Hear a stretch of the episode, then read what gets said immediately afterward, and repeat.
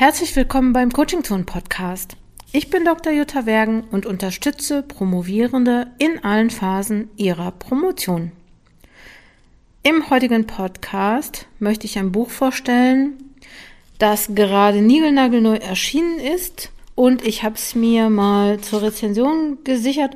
Falls ihr jetzt hier Papierrascheln hört, dann ist es, weil ich es, während ich es bespreche, auch noch mal kurz durchblätter.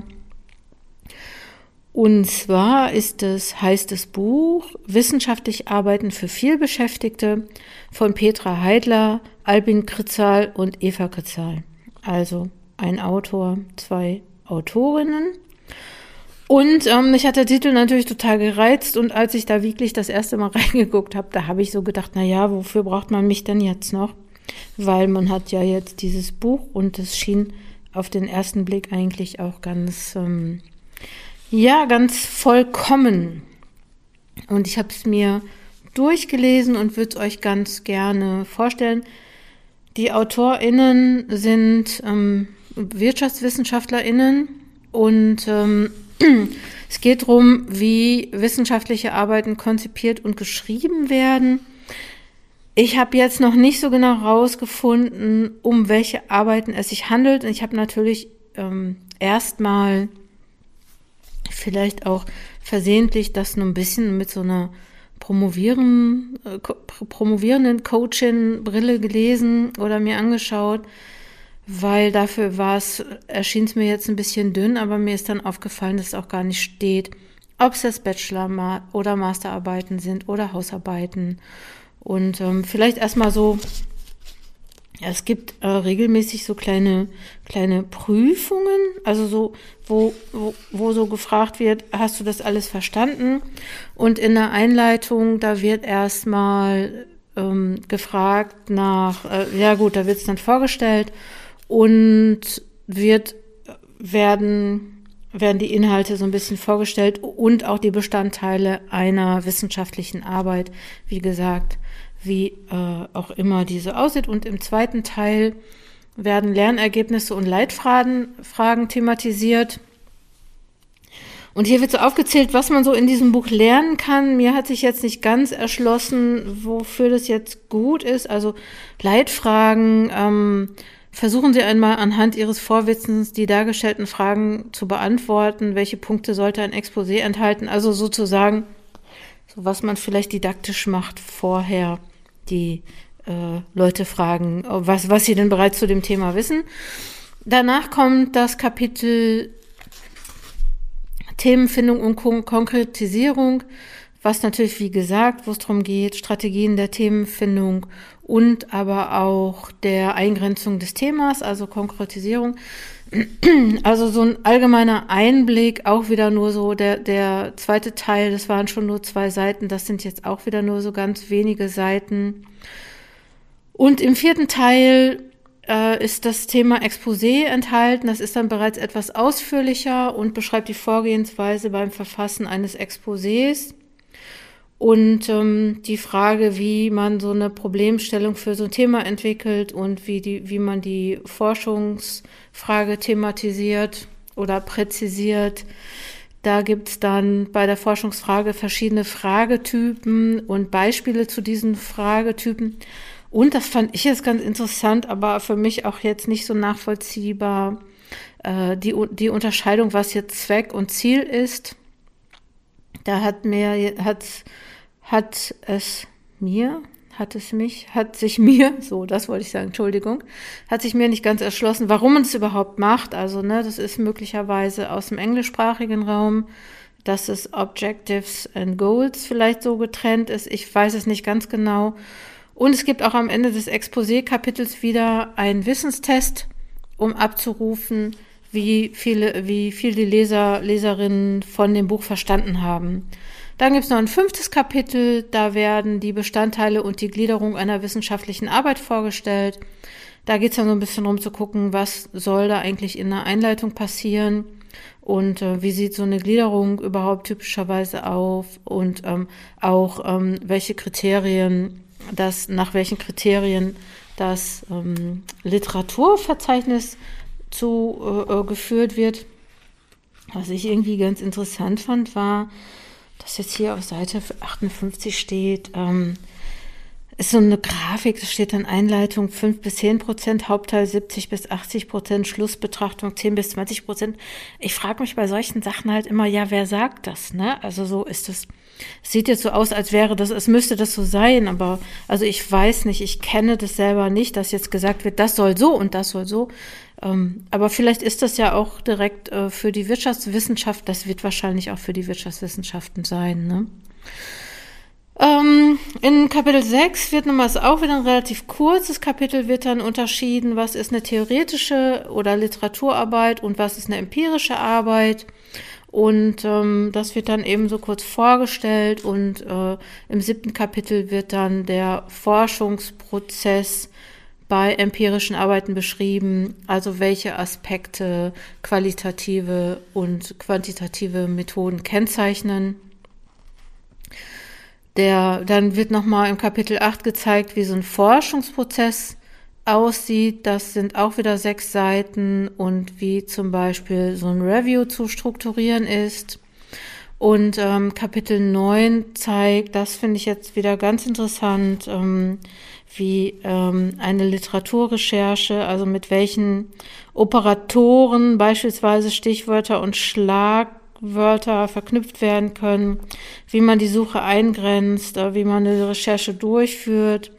Und Kapitel 10 beschreibt ausführlich, das finde ich jetzt gut eigentlich auch wieder ähm, relativ ausführlich, wie man zitiert. Allerdings, naja, ich habe jetzt nicht gezählt, auf wie viele Seiten das ist, aber das ist halt immer alles so ganz kurz, ne? Also so und ja, Beispiele für ein wörtliches Zitat und Zitation in der Mitte eines Satzes und Sekundärzitate und Zitate mit mehreren Quellen.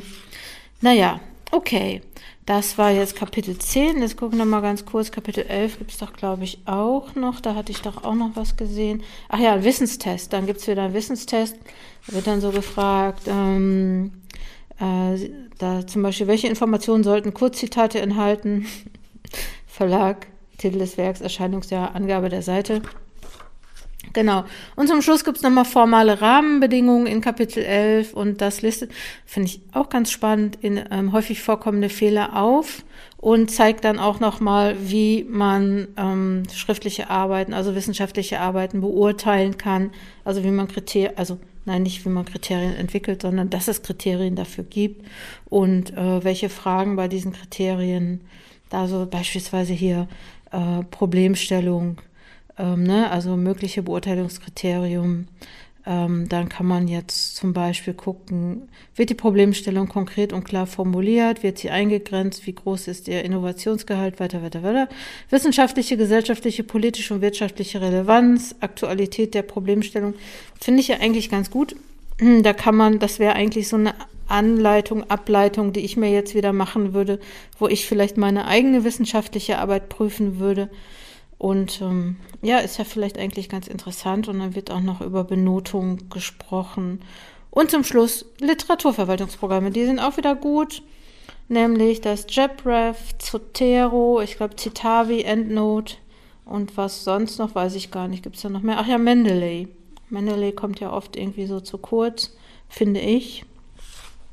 Und das war das Buch eigentlich schon, also da jetzt habe ich mal, warte mal, wie viele Seiten sind das? Das habe ich jetzt auch gar nicht. Ja, 176. Aber wie gesagt, ne, es sind halt, äh, ach nee, 100, bis, zu, bis zum Literaturverzeichnis sind es 164. Und ähm, ja, es gibt halt elf Kapitel, die dann teilweise auch so in zwei bis vier Seiten ähm, oder sechs Seiten auch so beschrieben sind. Und ich muss gestehen, ich bin trotz oder wegen, ich weiß gar nicht, äh, wegen des Verheiß, trotz des verheißungsvollen Titels nicht so richtig schlau geworden aus diesem Buch. Ähm, ich fand ja wissenschaftlich Arbeiten für vielbeschäftigte, fand ich ja echt einen interessanten Titel. Ich habe dann äh, gedacht, na ja, vielleicht auch für vielbeschäftigte, die eigentlich gar keine Zeit haben, wissenschaftlich zu arbeiten, wo man das mal ganz kurz so erklärt.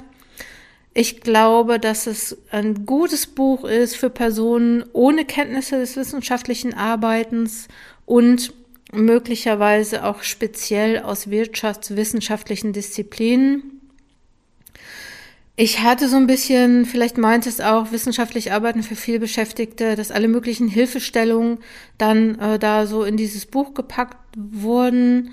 Ich war mir nicht sicher, ob das Buch sich an Personen richtet, die schon lange aus der Uni raus sind oder die irgendwie im Studium nicht aufgepasst haben. Ich weiß das nicht genau. Ich hätte jetzt gedacht, also so, dass der Kompetenzerwerb im Studium das wissenschaftliche Arbeiten ja mit einschließt. Aber na gut, ja, es ist jetzt ein Buch für Leute, die sich da vielleicht noch nicht so drum gekümmert haben. Ich finde das sehr, sag ich mal, ähm, sehr oberflächlich. Das ist vielleicht aber auch das Ziel. Ne? Also so ist vielleicht, dass man das mal eben so durchscannt und sich so ein bisschen daran hält.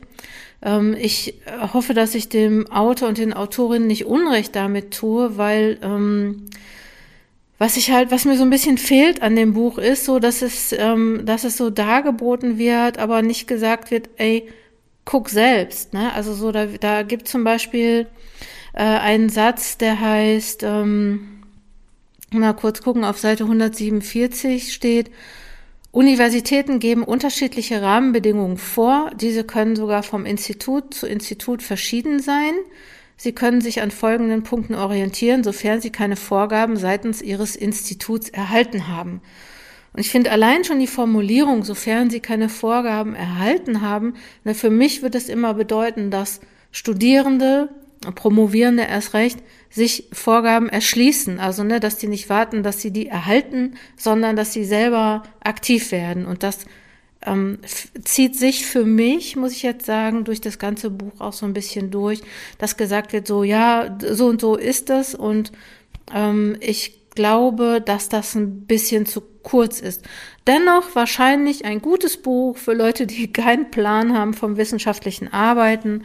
Ist das vielleicht gut, sich so da zuerst mal einen Einblick zu verschaffen oder einen Eindruck zu bekommen. Und ähm, ja, Liebe Promovierende, und dieser Podcast ist ja für Promovierende, jetzt habe ich euch ein Buch vorgestellt, was gar nicht für euch ist, was ich aber gar nicht wusste, weil ich ja gedacht habe, wissenschaftlich arbeiten für vielbeschäftigte ist für alle vielbeschäftigten. Und es stand jetzt auch nicht drin, liebe Jutta, ähm, das ist nicht für Promovierende und das ist vielleicht speziell für Wirtschaftswissenschaften. Mich hat der Titel echt abgeholt. Leider. Vielleicht sollte ich mal so. Vielleicht, ja, vielleicht wäre Ausblick äh, Ausblick auf zukünftige Bücher. Vielleicht könnte man hier mal ein Buch schreiben, das da heißen würde Wissenschaftlich arbeiten für vielbeschäftigte Promovierende. Und damit wäre ich jetzt mit diesem Podcast auch schon zum Ende gekommen. Ähm, ich freue mich, dass ihr bis hierhin gehört habt. Ich hoffe, ihr seid Coaching Zone, ihr bleibt uns verbunden, auch wenn wir diesmal äh, ein Buch vorgestellt haben, was vielleicht ähm, ja, für Studierende ist. Ihr könnt ja auch äh, das für eure Studierenden nutzen.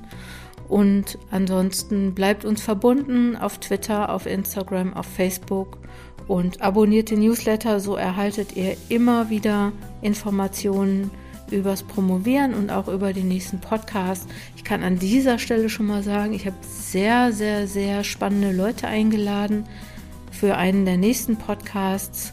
Wenn ihr auch spannende Leute kennt, so wie ich beispielsweise, dann sagt denen Bescheid, fragt mal, ob sie Lust haben, mit mir ein Gespräch zu führen, ein Interview.